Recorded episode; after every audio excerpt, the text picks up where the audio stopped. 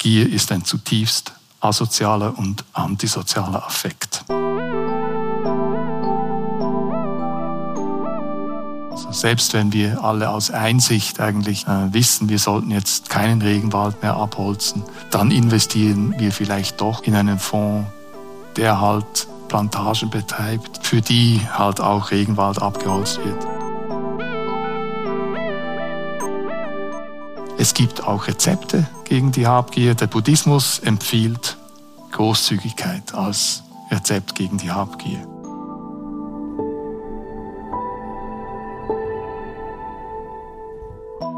Diese Stimme gehört Heinz-Peter Zneu. Der Direktor des Instituts für Sozialanthropologie an der Universität Bern forscht unter anderem über Tauschtheorien, Arbeit und Korruption. Für uns hat er die Frage beantwortet, warum sind wir gierig?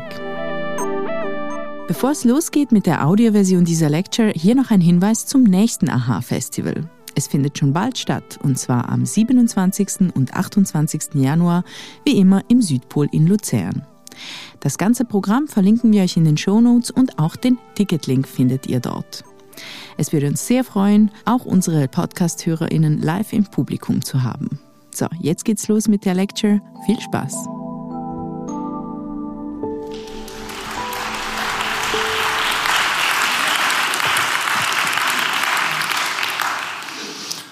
Ja, vielen Dank für diese Begrüßung.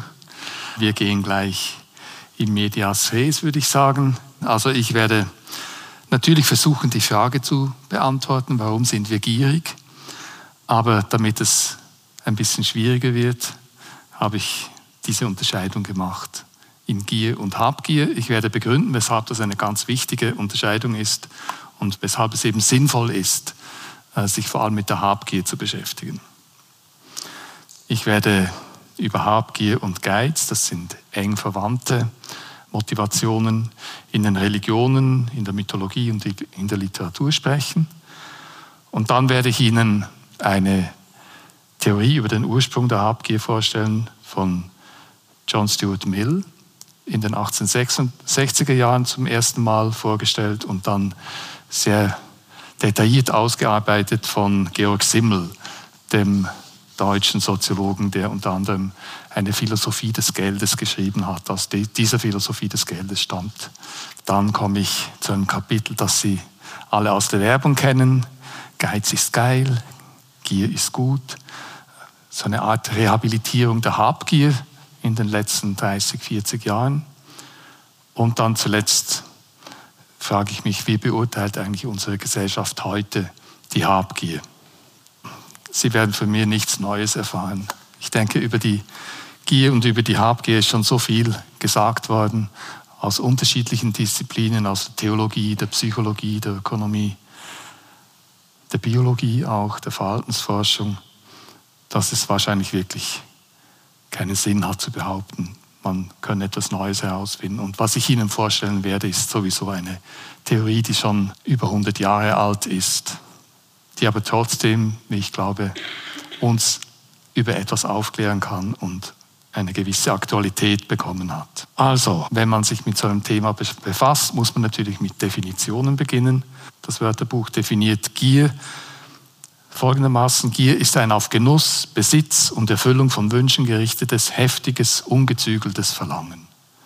Ich denke, das können wir alle nachvollziehen. Äh, der deutsche Wortschatz von 1600 bis heute gibt noch gute Textbeispiele. Eine große, unermessliche, unersättliche, blinde Gier. Das Tier stürzte sich mit unverhohlener, unbändiger Gier auf sein Fressen. Dann eine von mir aus gesehen wirklich sehr gute Definition der Habgier von Wikipedia. Habgier, Raffgier, Habsucht oder Raffsucht ist das übersteigerte Streben nach materiellem Besitz, unabhängig von dessen Nutzen und eng verwandt mit dem Geiz, der übertriebenen Sparsamkeit und dem Unwillen zu teilen. Aus diesen Definitionen kann man schon entnehmen, dass wir Menschen die Gier mit den Tieren teilen. Also der Affekt der Gier ist ein altes stammesgeschichtliches Erbe, das wir mit vielen Tieren teilen und das ganz offensichtlich auch seine Funktion erfüllt. Anders ist es mit der Habgier. Aber ich komme zunächst auf die Nahrungsgier zu sprechen. Also anders als bloßer Hunger, der Menschen und Tiere konzentriert und stetig nach Nahrung suchen oder auch gemeinsam jagen lässt, ist Gier ein Affekt, der in unmittelbarer Gegenwart von Nahrung entsteht und der Menschen und Tiere veranlasst, sich auf sie zu stürzen und sie zu verschlingen. Solche Gier ist in der Tendenz rücksichtslos. Den Gierigen ist es egal, ob sie sich überessen und ob andere auch etwas abbekommen. Tiere in freier Wildbahn zeigen Gier am ehesten, wenn sie sehr hungrig sind und plötzlich Nahrung zur Verfügung steht, um die sich, sich mit anderen Tieren streiten. In dieser Situation gilt es für den einzelnen Geier, den einzelnen Schakal oder den einzelnen Vielfraß. Vielfraß gibt es ja diese Tiere, die die Gier eigentlich schon im Namen haben. Also für diese Tiere gilt es in solchen Situationen möglichst rasch viel Nahrung herunterzuschlingen. Genau gleich verhalten sich Haustiere, zum Beispiel Schweine um den Futtertrog oder Hühner, denen man eine Handvoll Kerne zuwirft. Aber wenn man genauer hinsieht, dann zeigt sich, dass soziale Bindungen und Rangordnungen die Rücksichtslosigkeit bei diesen Tieren einschränken kann. Schakale, die gemeinsam die Geier von einem toten Tier vertrieben haben, machen sich, die Gegen machen sich gegenseitig die Nahrung nicht mit letzter Vehemenz streitig. Und ein Hahn, ich weiß nicht, ob Sie das schon beobachtet habt, wenn man den Hühnern Kerne zuwirft, wird der Hahn vornehm, gentlemanlike zurücktreten und seine Hühner zunächst mal die Körner aufpicken lassen. Also die Nahrungsgier kann auch bei Tieren mehr oder weniger von sozialen Motiven überlagert werden. Die Verhaltensforschung nennt das Tolerance around Food. Und die Menschen sind besonders gut darin. Wenn Menschen in Gesellschaft essen, vermeiden sie es in aller Regel, gierig zu erscheinen. Unter Menschen gilt Nahrungsgier allgemein als asozial, als Ausdruck ungehobelten Egoismus. Wie Norbert Elias in seinem berühmten Prozess der Zivilisation gezeigt hat, dienen Tischsitten der Affektkontrolle beim Essen und in erster Linie der Unterdrückung jeglicher Anzeichen von Gier. Das gemeinsame Mahl, in dem man sich gegenseitig die besten Stücke anbietet, ist dann auch in zahlreichen Kulturen Ausdruck gelungener Geselligkeit und sozialer Verbundenheit. Man könnte deshalb die Behauptung aufstellen, dass sich Nahrungsgier beim Menschen im Gegensatz zu den Tieren eher einstellen kann, wenn sie alleine essen. Viele von uns kennen das einsame Fastfood-Verschlingen aus eigener Erfahrung vorab während der Adoleszenz. Also die Packung Chips. Zusammengefasst können wir festhalten, dass erstens Nahrungsgier ein altes und zweifellos adaptives Erbe der tierischen Evolution ist, das uns allen als Affekt vertraut ist. Und zweitens, dass soziale Bindungen und bei Menschen insbesondere soziale Kontrolle zu einer Moderation der Nahrungsgier führen. Gier und Geselligkeit stehen in einer antagonistischen Beziehung. Gier ist ein zutiefst asozialer und antisozialer Affekt. Gut, wie steht es jetzt um die Habgier? Im Gegensatz zur Nahrungsgier ist die Habgier eine exklusiv menschliche Form der Gier. Menschen und Tiere können spontan gierig auf Nahrung sein, aber nur Menschen können habgierig sein. Die Gier ist ein zeitlich begrenzter Affekt, der mit der Sättigung aufhört. Die Habgier ist ein Charakterzug, der dauerhaft wirksam ist. Irgendwann im Zuge seiner Entwicklung hat der Mensch die Fähigkeit erworben, habgierig zu sein. Ich gehe noch ein Stück weiter und behaupte, dass Menschen nur unter bestimmten gesellschaftlichen Voraussetzungen habgierig sein können. Also, die Gier gehört zur menschlichen Natur. Die Habgier ist ein Charakterzug, den Menschen nur unter spezifischen gesellschaftlichen Bedingungen ausbilden können. Die Habgier erlischt mit der erfolgreichen Inbesitznahme eines erstrebten Objektes nicht, sondern sie richtet sich sogleich auf weitere Objekte. Sie ist ein Charakterzug, den Menschen ausbilden oder auch nicht ausbilden. Die Bedingung der Möglichkeit, dass sie das tun, liegt am kulturellen und institutionellen Rahmen und den sozialen Stellungen, in denen sie sich befinden. Während die Nahrungsgier also in der menschlichen Natur angelegt ist, ist die Habgier ein mögliches Produkt bestimmter menschlichen Kulturen. Wir finden sie in manchen Gesellschaften gar nicht, in anderen aber gehäuft. Dafür gibt es Gründe. Wie die Definition sagt, ist die Habgier das übersteigerte Bestreben, Streben nach Besitz. Also muss die Möglichkeit, Besitz zu horten, eine der Voraussetzungen für die Habgier sein. Und diese Fähigkeit ist davon abhängig, dass es Institutionen gibt, welche Eigentum schützen. Unsere Gesetzgebung kennt einen sehr starken äh, Schutz von Privateigentum. Unsere Gesetzgebung ermöglicht ein einigermaßen friedliches Zusammenleben und eine dynamische Wirtschaft. Aber sie ist eben auch eine entscheidende Voraussetzung dafür, dass es Habgier überhaupt geben kann. In nomadischen Wildbeutegesellschaften beschränkt sich die Fähigkeit, Besitz anzuhäufen, auf ein paar persönliche Gegenstände, die man auf Wanderungen mittragen kann. Mit zu viel persönlichem Besitz wäre man als Mitglied einer solchen Gruppe nicht mehr fähig, die lebensnotwendigen Wanderungen mitzumachen. Hier noch ein paar Beispiele, wie Religionen und die Literatur die Habgier thematisieren. Im Christentum ist die Habgier eine, eine von sieben Todsünden. Sie kennen sie ja, Hochmut, Habgier und darunter eben die Avaritia, das ist Geiz und Habsucht, die Wollust, der Zorn, die Völlerei, der Neid und die Faulheit. Das sind die Todsünden. Weshalb werden sie so genannt, auch Kardinalsünden genannt? Es sind Sünden, die zu weiteren Sünden führen. Also beispielsweise die Habsucht kann zu Raub oder Mord führen. Aber die Wurzel äh, dieser, dieser anderen äh, Sünden ist eben unter Umständen die, die Habgier oder auch der Zorn natürlich. Auch in anderen Religionen finden wir die Habgier weit oben auf der Liste der schlechten Eigenschaften von Menschen. Also der Buddhismus zählt die Gier zu, einer der drei, zu einem der drei Geistesgifte. Also Gier, man könnte es auch als Habgier übersetzen hier, Bali Loba, das Haben und Besitzen wollen, das Bestreben, auf jeden Fall und um jeden Preis zu existieren. Dann eben Hass und Verblendung. Im Hinduismus verwandt mit äh, dem Buddhismus natürlich äh, ist Gier die Wurzel aller Unmoral. Die Literatur ist natürlich eine ganz reiche Quelle für Darstellungen zu, zur Habgier. Angefangen bei König Midas, der sich ja bekanntlich äh, gewünscht hat, dass er, dass alles, was er berührt, zu Gold wird.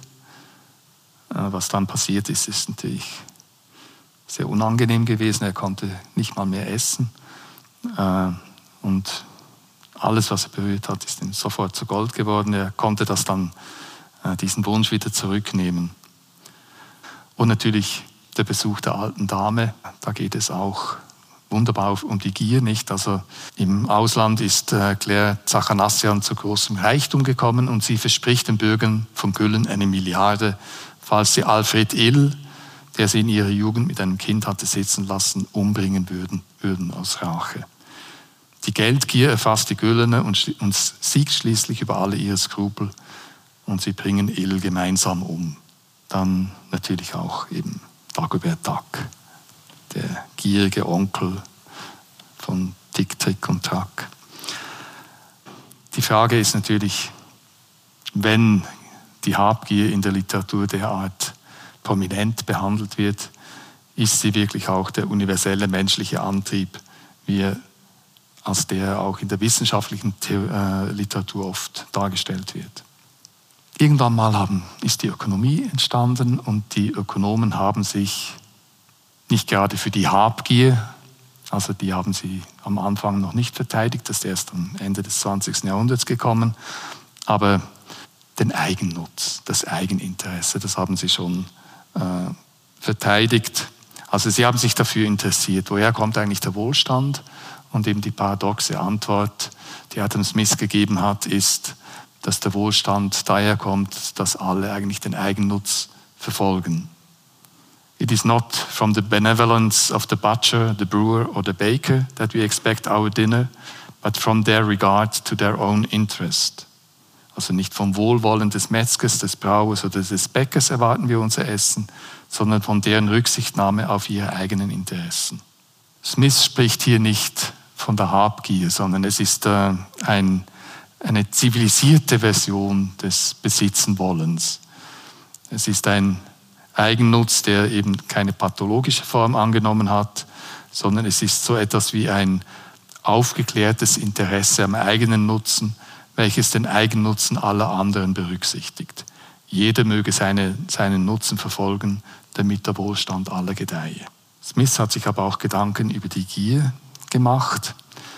Er schrieb, der reiche Mann verbraucht nicht mehr Nahrung als sein armer Nachbar. Die Qualität der Lebensmittel mag sehr unterschiedlich sein und ihre Auswahl und Zubereitung mag mehr Arbeit und Kunst erfordern, aber die Menge ist fast dieselbe. Aber vergleichen Sie den geräumigen Palast und die große Garderobe des einen mit der armseligen Hütte und den wenigen Lumpen des anderen, und Sie werden feststellen, dass der Unterschied zwischen Ihrer Kleidung, Ihrer Unterkunft und Ihrem Hausrat in der Quantität fast ebenso groß ist wie in der Qualität. Das Verlangen nach Nahrung ist bei jedem Menschen durch das geringe Fassungsvermögen des menschlichen Magens begrenzt. Aber das Verlangen nach den Annehmlichkeiten und dem Schmuck des Gebäudes, der Kleidung, der Ausrüstung und der Haushaltsmöbel scheint keine Grenze oder sichere Begrenzung zu haben. Sehr kluge Beobachtung. Jetzt nähern wir uns äh, der Theorie, die ich Ihnen vorstellen möchte. Ich habe sie zum ersten Mal bei John Stuart Mill gefunden. Er schreibt, die Liebe zum Geld ist nicht nur eine der stärksten Triebkräfte des menschlichen Lebens, sondern das Geld wird in vielen Fällen an und für sich begehrt. Das Verlangen, es zu besitzen, ist oft stärker als das Verlangen, es zu gebrauchen. Und nimmt auch dann noch zu, wenn alle Wünsche, die auf Ziele jenseits des Geldes abzielen, die durch das Geld erreicht werden sollen, schwinden. Man kann dann wirklich sagen, dass das Geld nicht um eines Zweckes willen begehrt wird, sondern als Teil des Zweckes. Von einem Mittel zum Glück ist es zu einem Hauptbestandteil der Glücksvorstellung des Einzelnen geworden. Dasselbe kann man von den meisten großen Gegenständen des menschlichen Lebens sagen, von der Macht zum Beispiel oder vom Ruhm. Nur dass mit jedem dieser Gegenstände ein gewisses Maß an unmittelbarer Freude verbunden ist, das zumindest den Anschein hat, als sei es ihnen von Natur aus zu eigen, was man vom Geld nicht sagen kann. Also das Geld macht ja nicht von Natur aus Freude, sondern einfach, weil es ein Mittel ist, mit dem wir uns sehr viele Dinge äh, kaufen können, das uns sehr viel erschließt. Und anstatt eben unser, unser Begehren auf die Gegenstände zu richten, die wir mit dem Geld erreichen können, richtet sich schlussendlich das Begehren auf das Geld selbst. Und da kann dann eine Habgier entstehen, die jedes Maß verliert. Also Karl Marx darf ich natürlich auch nicht unterschlagen. Äh, er hat sich sehr böse über die Geldgier der Kapitalisten geäußert. Also er schrieb, der Gebrauchswert darf daher niemals als das eigentliche Ziel des Kapitalisten angesehen werden, ebenso wenig wie der Gewinn aus einem einzigen Geschäft. Sein Ziel ist allein der rastlose, nie endende Prozess der Profitmacherei. Diese grenzenlose Gier nach Reichtum, diese leidenschaftliche Jagd nach dem Tauschwert ist dem Kapitalisten und dem Geizhals gemeinsam. Aber während der Geizhals nur ein verrückt gewordener Kapitalist ist, ist der Kapitalist ein rationaler Geizhals. Die unendliche Vermehrung des Tauschwerts, nach der der Geizhals strebt, indem er sein Geld aus der Zirkulation zu retten sucht, erreicht der schärfere Kapitalist, indem er es immer wieder neu in die Zirkulation wirft. Also die Habgier als Triebfeder des Kapitalismus. Jetzt komme ich zu Georg Simmel, der die Theorie von, von John Stuart Mill äh, noch ausgebaut hat. Nach Georg Simmel behandeln wir Geld eben nicht nur als Mittel, sondern als einen Selbstzweck. Natürlich das kommt auch immer darauf an, wie viel Geld wir haben. Wenn wir nur sehr wenig Geld haben, dann ist die Verwendung des Geldes immer schon bestimmt. Also eigentlich hat Geld für arme Menschen lediglich einen Gutscheincharakter, nicht? Also wir, wir wissen genau, das und das und das müssen wir kaufen, sonst überleben wir nicht. Für reiche Menschen ist, äh, ist eben diese Offenheit, was man alles mit Geld kaufen kann, sehr viel größer und es kann dann auch deswegen sehr viel eher als ein Selbstzweck behandelt werden. Simmel sagt, das ist eine psychologische Tatsache. Er nennt es die psychologische Expansion der Qualitäten in den Zweckreihen und begründet sie mit dem Argument, dass die Besetzung der Endzwecke von Handlungen mit Bewusstsein in Lebensverhältnisse mit, in Lebensverhältnissen mit langen Zweckreihen unökonomisch ist. Also wir sollten uns nicht, wenn wir Geld verdienen, dann müssen wir uns nicht Gedanken machen, was wir dann alles damit äh, kaufen können, sondern wir wissen, es wird sich lohnen, wenn ich Geld verdiene. Also ich, irgendwelche Bedürfnisse werden dann schon kommen. Also es ist sozusagen ökonomisch, wenn wir Geld verdienen, Geld sparen und so weiter, weil irgendwann mal, das erleben wir auch, das meiste brauchen wir dann tatsächlich. Daher würden die Mittel, das Geld, anstelle der Endzwecke als Zwecke des Handelns besetzt. Aus diesem ökonomischen Modell der Psyche folgen Simmers Erklärungen der Geldgier, des Geizes, der Verschwendung, des Zynismus und der Blasiertheit. Alles Folgen der psychologischen Expansion der Qualitäten in den Zweckreihen, der Behandlung des Geldes als Zweck. Ich finde das interessant. Also Simmel war ein Soziologe, er war kein Ökonom. Er hat Geld als eine soziale Tatsache angeschaut und natürlich war auch ein Psychologe. Und er hat sich interessiert, wie äh, sind wir eigentlich geprägt äh, durch die Geldwirtschaft. Und eine seiner erstaunlichen Erkenntnisse ist eben, dass, dass solche Charakterzüge wie, wie Geiz und Habsucht und auch so äh, eben auch Verschwendungssucht, dass das nicht anders denkbar ist als äh, auf der Grundlage des Geldes. Das mag zunächst überraschen. Er schreibt, wenn der Endzweckcharakter des Geldes für ein Individuum diejenige Intensität übersteigt, in der er der angemessene Ausdruck für die Wirtschaftskultur seines Kreises ist, so entstehen die Erscheinungen der Geldgier und des Geizes. Ich betone ausdrücklich die Abhängigkeit dieser Begriffe von den jeweiligen Wirtschaftsverhältnissen, weil eben dasselbe absolute Maß von Leidenschaft im Erwerben und im Festhalten des Geldes bei einer gewissen Bedeutung des Geldes durchaus normal und adäquat sein, bei einer anderen aber jenen hypertrophischen Kategorien eben des Geizes und der Geldgier angehören mag. Geldgier und Geiz sind, äh, sind keineswegs zusammenfallende Erscheinungen, auch wenn sie die gleiche Grundlage, die Wertung des Geldes als absoluten Zweck teilen. Also was bei einem armen Menschen als, als Geldgier erscheinen mag, nicht? Äh, das ist einfach schlicht der Notwendigkeit geschuldet, nicht? Und geizig mag ein armer Mensch auch sein, weil er eben das Geld nicht ausgeben kann, weil er es für bestimmte Dinge braucht, nicht? Wenn jemand über sehr viel Geld verfügt, äh, dort fällt dann der Geiz äh, sehr viel eher als das auf, nicht? Also wenn jemand über Millionen verfügt und äh, sich nicht gönnt, einen Kaffee zu trinken in, einer, in einem Restaurant, dann, dann ist das Geiz. Also es kommt immer sehr darauf an, auf die absolute Menge. Und je mehr Geld äh, zur Verfügung steht, desto eher treten eben dann diese äh, Charaktereigenschaften zutage. Er schreibt weiter, alle Dinge, die wir sonst zu besitzen begehren, sollen uns doch mit ihrem Besitz etwas leisten. Das Geld aber soll dem Geizhals von vornherein nichts über seinen bloßen Besitz hinaus leisten. Also wenn wir das Geld besitzen, ist das genug. Wir wollen es nicht für etwas ausgeben. Maßlosigkeit, die geizige Geldgier charakterisiert die bloße Möglichkeit, die sie statt des Genusses der Wirklichkeiten sucht, geht an und für sich ins Unendliche und windet sich nicht wie diese äußere und innere Gründe ihrer Einschränkung. Die Habsucht kann eben, wenn sie sich aufs Geld richtet, wirklich völlig grenzenlos werden. Und das Geld, das sagt dann äh, Simmel auch noch weiter, eignet sich eben besonders äh, für die Habsucht, weil man eigentlich nicht viel tun muss, um es zu besitzen und zu verwalten.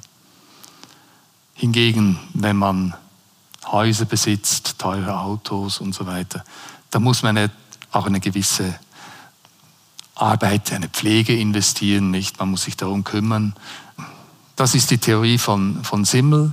Die Habgier, die wird wesentlich, also das, das Geld ist eigentlich das, das ideale Objekt für die Habgier, weil es äh, beliebig äh, angehäuft werden kann, jedenfalls in unserem Wirtschaftssystem, und einem nicht viel zu tun gibt und einem eben sozusagen im, im Rausch der Möglichkeiten leben lässt, was man mit diesem Geld alles anstellen kann. Für diese Theorie gibt es natürlich einen Test. Ich habe das schon angetönt, aber ich möchte noch kurz auf eine Theorie äh, der Gier eingehen, die eben äh, den Unterschied zwischen Gier und Habgier nicht macht. Also der Evolutionsbiologe Eckhard Volland äh, kommt eben, weil er die Unterscheidung zwischen Gier und Habgier nicht macht, zu ganz anderen Schlüssen. In einem Interview äh, fragt ihn jemand, ist Gier eine natürliche Anlage in uns? Die Antwort, ja, sie ist von Mensch zu Mensch allerdings unterschiedlich ausgeprägt und die Folgen sind verschieden. Wenn einer im Supermarkt ein Riesentheater macht, um ein Schnäppchen zu ergattern, dann ist er gierig, aber er schadet damit niemandem. Wenn ein Fondsmanager gierig ist, kann das enorme Konsequenzen haben. Psychologisch gesehen ist da kein Unterschied. Beide Male geht es darum, den persönlichen Nutzen zu maximieren. Das ist eine Grundeigenschaft des Menschen. Also er sagt hier etwas ganz anderes als, als Simmel. Er sagt, ja, das haben einfach alle Menschen, wir sind alle gierig. Die Tiere übrigens auch unter Umständen. Und eben wenn er jetzt unterscheiden würde zwischen Habgier und Gier, dann käme er vielleicht zu einem anderen Schluss. Also, die Gier, die richtet sich natürlich nicht nur äh, aufs Geld, sondern auch auf Gegenstände. Und bei niemandem anders ist das so ausgeprägt wie bei den Messis.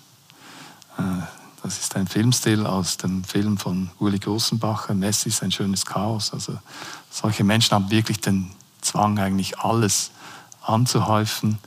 Und ich denke auch, das ist ja letztlich ein, eine Pathologie, die nur in unserer Konsumgesellschaft entstehen konnte.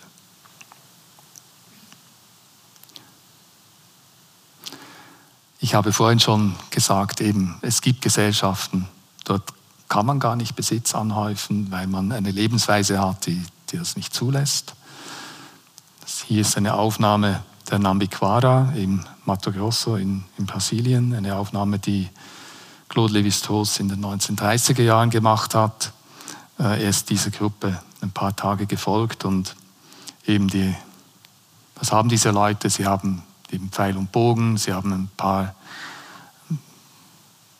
Körbe, wo sie ihre Habseligkeiten mitnehmen können, vielleicht ein bisschen Nahrungsmittel dabei, aber wirklich äh, noch ein vielleicht ein Feuerzeug, ein Gerät, um, um Feuer zu machen. Aber sonst haben sie wirklich praktisch nichts. Wenn man sich mit diesen Gesellschaften befasst, dann gibt es einige Beobachtungen, die wir machen können. Also es gibt dort zum Beispiel den Zwang zu teilen. Also wenn ein Jäger ein Tier erlegt und, und nach Hause kommt, dann wird er das nicht für sich behalten, sondern er wird einen Teil der Beute an die Mitglieder seiner Gruppe verteilen. Und wenn er es nicht macht, dann wird er bekniet von den anderen. Das nennt man Demand Sharing. Also die, die anderen kommen dann auf ihn zu und, und äh, verlangen, dass er einen Teil der Beute abgibt, solange bis er es eben tut. Es ist nicht Betteln. Es ist ein, das Verlangen von etwas, was einem zusteht. Das Erfüllen von einer Norm. In Gesellschaften, wo es keinen Staat und, und kein Geld gibt, da herrscht häufig eine Gabenökonomie. Und die Menschen, die machen einander Gaben. Aber es geht da nicht darum, einfach nett zu sein zueinander, sondern es geht darum, Allianzen zu bilden. Also die, die ganze Beziehungspflege zwischen den Menschen in solchen Gruppen, also beispielsweise bei den Tobriandern äh, in, östlich von Papua-Neuguinea, die von Bronislaw Malinowski beobachtet wurden. Dort zirkulieren solche Gaben unter den Big Men und es geht nicht darum, eben, dass, dass jemand vom anderen profitiert. Die Gaben müssen auch weitergegeben werden nach einer gewissen Zeit, sondern es geht darum, ein Netzwerk zu bilden, eine, eine, also Allianzen zu bilden unter den Menschen. Und letztendlich geht es um nichts anderes, als den Frieden zu stiften innerhalb einer größeren Gruppe. Auch bei den Heiratsallianzen ist das immer der Fall gewesen. Also man muss nach außen heiraten, um zu den Menschen, mit denen man dann verschwägert ist, hat man äh, friedliche Beziehungen. Also der, der Tausch dient immer äh, sozialen Zwecken, politischen Zwecken. Selbst wenn es darum geht, dass man irgendwelche ökonomischen Dinge braucht, Fisch gegen Jams tauscht oder irgendein äh, Feuerstein sich einhandeln will, es geht nie ohne Beziehungen. Es geht nie ohne, dass man sich Beziehungen aufbaut. Und weil es eben, äh, weil es darum geht, Beziehungen aufzubauen, geht es auch darum, dass man sich großzügig erweist gegenseitig. Also es, es kann niemand in solchen Gesellschaften einfach Besitz akkumulieren. Wenn jemand zu viel hat, muss er wieder abgeben. Da gibt es auch die berühmten Beispiele des Potlatsch bei den Quackjutel an der Nordwestküste, die, wo die einzelnen Chiefs riesige äh, Gabenfeste gemacht haben äh, und da eigentlich dann ihren ganzen Besitz wieder los gewesen sind. Aber sie haben dafür politische Beziehungen gestaltet. Also es gibt Gesellschaften, wo es einen Zwang zu teilen gibt, einen Zwang, großzügig zu sein und eine Unmöglichkeit, Besitz zu akkumulieren. Was muss passieren, damit Besitz akkumuliert werden kann, damit überhaupt diese Eigenschaft der Habgier entstehen kann? Ich denke, es braucht einen Staat. Es braucht einen Staat, der die Menschen vom Zwang befreit, äh, abzugeben, Beziehungen zu pflegen mit Gaben, mit Großzügigkeit. Wenn die Menschen geschützt sind durch einen Staat, und wenn auch ihr Eigentum geschützt ist, dann erst können sie anfangen zu akkumulieren. Und ich denke, dass, dass äh, es gibt ja so Ausgrabungen nicht, wo, wo große Schätze gefunden worden sind, wo Grabhügel gefunden worden von, von irgendwelchen großen Häuptlingen oder Königen, in denen sich äh, große Mengen an, an Gütern befunden haben. Man weiß es eben auch aus aus der Mythologie, aus der griechischen, dass es so Leute wie Krösus gegeben hat oder eben Pharaonen, die unendlich äh, viele Reichtümer aufgehäuft haben. Ich denke, es brauchte eben Institutionen, die das Eigentum dieser Herrscher geschützt haben. Und mit der Zeit hat sich dann das Besitzen können, das Anhäufen können, demokratisiert. Es ist dann zu einer Schicht gekommen von Großgrundbesitzern, von Sklavenbesitzern, von, von Händlern auch, deren Eigentum von, von Staaten auch garantiert worden ist. Und erst wenn das der Fall ist, können sich die Menschen überhaupt zu Egoisten entwickeln. Vorher ist das gar nicht der Fall. Das ist überhaupt nicht möglich. Gut, ich denke, dass eben als Sozialanthropologe ist mir das irgendwie klar. Ich kenne solche Gesellschaften aus der Literatur, habe auch selbst äh, Menschen angetroffen, die noch diese äh, Gabenökonomie ein Stück weit gepflegt haben. Aber das ist ein Wissen, das, das nicht sehr verbreitet ist. Also wir, wir denken halt, ja, Habgier ist eine menschliche Eigenschaft fertig. Und was noch dazu kommt, es ist ebenso zu einer Aufwertung der Habgier gekommen, so ab den 1980er Jahren. Eigentlich im Zug des Neoliberalismus ist das äh, plötzlich salonfähig geworden. Also der Film Wall Street ist dafür berühmt geworden, vor allem für dieses Zitat. Äh, Michael Douglas spielt so einen Finanzhai, Gordon Gecko, und er sagt, der entscheidende Punkt ist doch, dass die Gier, leider gibt es dafür kein besseres Wort, gut ist. Die Gier ist richtig, die Gier funktioniert. Die Gier klärt Dinge, durchdringt sie, ist der Kern jeden fortschrittlichen Geistes. Ich finde das Originalzitat eigentlich noch fast besser. Es stammt von Ivan Buske, ein Börsenhändler. Er sagte an einer Veranstaltung vor der Business School, er hat da vor den Studierenden gesprochen, der hat gesagt, es ist gut, wenn man habgierig ist. Ich glaube sogar, dass es gesund ist, habgierig zu sein. Sie können geldgierig und trotzdem mit sich im Reinen sein. Ein Jahr später wurde er wegen Insiderhandel verurteilt. Der führt heute ein ganz bescheidenes Leben und versucht Gutes zu tun. also, so ein richtig amerikanisches, eine amerikanische Biografie. Ja, Geiz ist geil, geiler Preis. Oder eben diese, die Wühltische, die so fetischisiert werden heute. Also, eben das, wir gefallen uns fast ein bisschen äh, dahin, dass man eben jetzt gierig sein darf, geizig sein darf, Dinge möglichst billig kaufen und, und sich irgendwie als Profiteur vorkommen darf. Ich denke, dass, dass eben dieses Zitat, was ich Ihnen vorgebracht habe, eben von, von Ivan Buski, dass es ist eine Art, ja, natürlich ist es ein Echo von, von Adam Smith, nicht? Also jeder soll seinen eigenen Nutzen verfolgen, dann wird es allen gut gehen. Bei Ivan Buski geht es nicht mehr darum. Da geht es nur noch darum, dass, man, dass es einem selbst gut geht, dass man sich selbst möglichst viel äh, aneignet. Trotzdem hat das irgendwie Anklang gefunden. Ich denke, es hat auch dazu beigetragen, dass, dass gewisse Exzesse bei, bei den Boni, Bank, Bankerboni und so, dass die dann auch äh, legitimiert wurden. Nicht? Dass, dass sie einfach gesagt haben, ja, die Gier, das, äh, das ist etwas, was, was halt funktioniert. Es gibt halt einen Markt für die besten Manager und die kosten so viel. Und das wird dadurch auch ausgedrückt, indem man ihnen so riesige Boni bezahlt. Ja, okay, also. Jetzt eben ist eigentlich meine letzte Frage die, wie steht eigentlich unsere Gesellschaft zu Gier, zu Habgier insbesondere?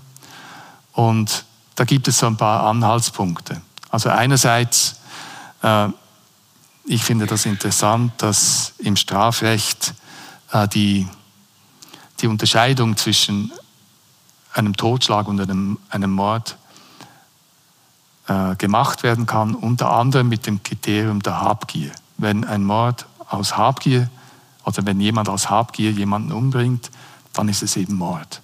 Ein niedriger Beweggrund. Also die, unser Strafrecht äh, kennt also diese, äh, dieses Urteil, diese Norm, dass die Habgier etwas, etwas Schlechtes ist. Es gibt es auch in der Wirtschaft, also wir kennen den Begriff des Wuchers, das ist auch, äh, letztlich steckt da die Habgier dahinter. Der Wucher ist ein Rechtsgeschäft, das durch jemand unter Ausbeutung der Zwangslage oder Unerfahrenheit eines anderen sich oder einem Dritten für eine Leistung Vermögensvorteile versprechen oder gewähren lässt, die in einem auffälligen Missverhältnis zu der Leistung stehen. Also die Habgier ist etwas Strafbares, aber nur eben in Verbindung mit einem schweren Verbrechen oder wenn sie ganz offensichtlich das Erschleichen von Leistungen ist ohne wirkliche Gegenleistung. In der Einführung haben Sie ja gesagt, es wird ja häufig jetzt auch wieder von der Gier als etwas Schlimmem gesprochen. Man macht die Gier ja zum Teil auch wirklich für die größten Probleme der Gegenwart verantwortlich. Also beispielsweise Manfred Milinski, ein Verhaltensforscher, über die Aussicht, die Klimakrise zu bewältigen. Er sagt, die persönliche Gier ist größer als die kollektive Vernunft. Also selbst wenn wir alle aus Einsicht eigentlich äh, wissen, wir sollten jetzt keinen Regenwald mehr abholzen, dann investieren wir vielleicht doch in einen Fonds, der halt Plantagen betreibt, für die halt auch Regenwald abgeholzt wird. Also das ist die, die Kritik eben von Bilinski. Die Kirchen sind natürlich noch viel expliziter. Für, die, für sie ist die Habgier immer eine Sünde geblieben. Der Ökumenische Rat der Kirchen hat erklärt, dafür die Armut, Hunger und Klimawandel, die für die Armut, Hunger und Klimawandel verantwortlichen Verhaltensweisen auf Habgier beruhten, muss die Menschheit aufgefordert werden, ihre Habgier zu überwinden. Und eben auch schon im, im Altertum gab es eben die die Ansicht, dass die Habgier verantwortlich sein kann für den Niedergang eines Staatswesens. Also die spätrepublikanischen und äh, kaiserliche Politiker und Geschichtsschreiber haben eben den Untergang der römischen Republik äh, mit der Gier nach Reichtum und Macht verantwortlich gemacht. Also wir sind nicht alleine, wenn wir äh, eben der Gier eine so große Wirksamkeit äh, zuschreiben. Ich möchte übrigens noch einen Gedanken ganz kurz anführen. Die Religionen wie eben Buddhismus, Christentum, Hinduismus, auch Islam natürlich, aber eben äh, die, diese frühen Religionen, die die Habgier als, als große Sünde eigentlich thematisiert haben. Ich könnte mir vorstellen, dass das darauf verweist, dass in diesen Gesellschaften Habgier wirklich auch schon eine wichtige Rolle gespielt hat. Und ich könnte mir vorstellen, dass es eben mit dem Aufkommen der Geldwirtschaft zu tun gehabt hat, dass damals die Habgier eigentlich das geeignete Objekt gefunden hat, dass eben Eigentum stärker geschützt war als in den frühen Staaten und dass die, diese Religionen eben eine Antwort darauf bereit gehabt haben, dass sie Einsicht gehabt haben in die demoralisierenden Wirkungen der Habgier für die Gesellschaften insgesamt und dass sie deshalb dagegen angekämpft haben. Okay, jetzt. Es gibt auch Rezepte gegen die Habgier. Der Buddhismus empfiehlt Großzügigkeit als Rezept gegen die Habgier. Und das könnte jetzt eigentlich eine andere Antwort sein auf die Frage, auf die Eingangsfrage, warum sind wir gierig? Der Buddhismus würde sagen, weil wir zu wenig großzügig sind. Also damit möchte ich schließen.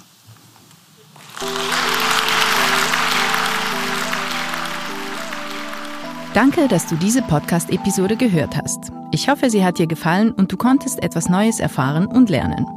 Und wenn du schon mal da bist, lass uns doch eine Bewertung oder ein paar Sternchen da. Das würde uns sehr helfen. Und wenn du mehr Vorträge vom AHA-Festival hören willst, abonniere diesen Podcast und folge uns auf Instagram und Facebook.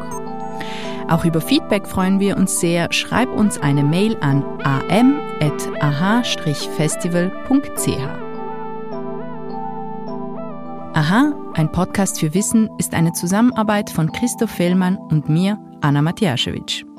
Mitproduziert und komponiert hat Nikola Milos Misic.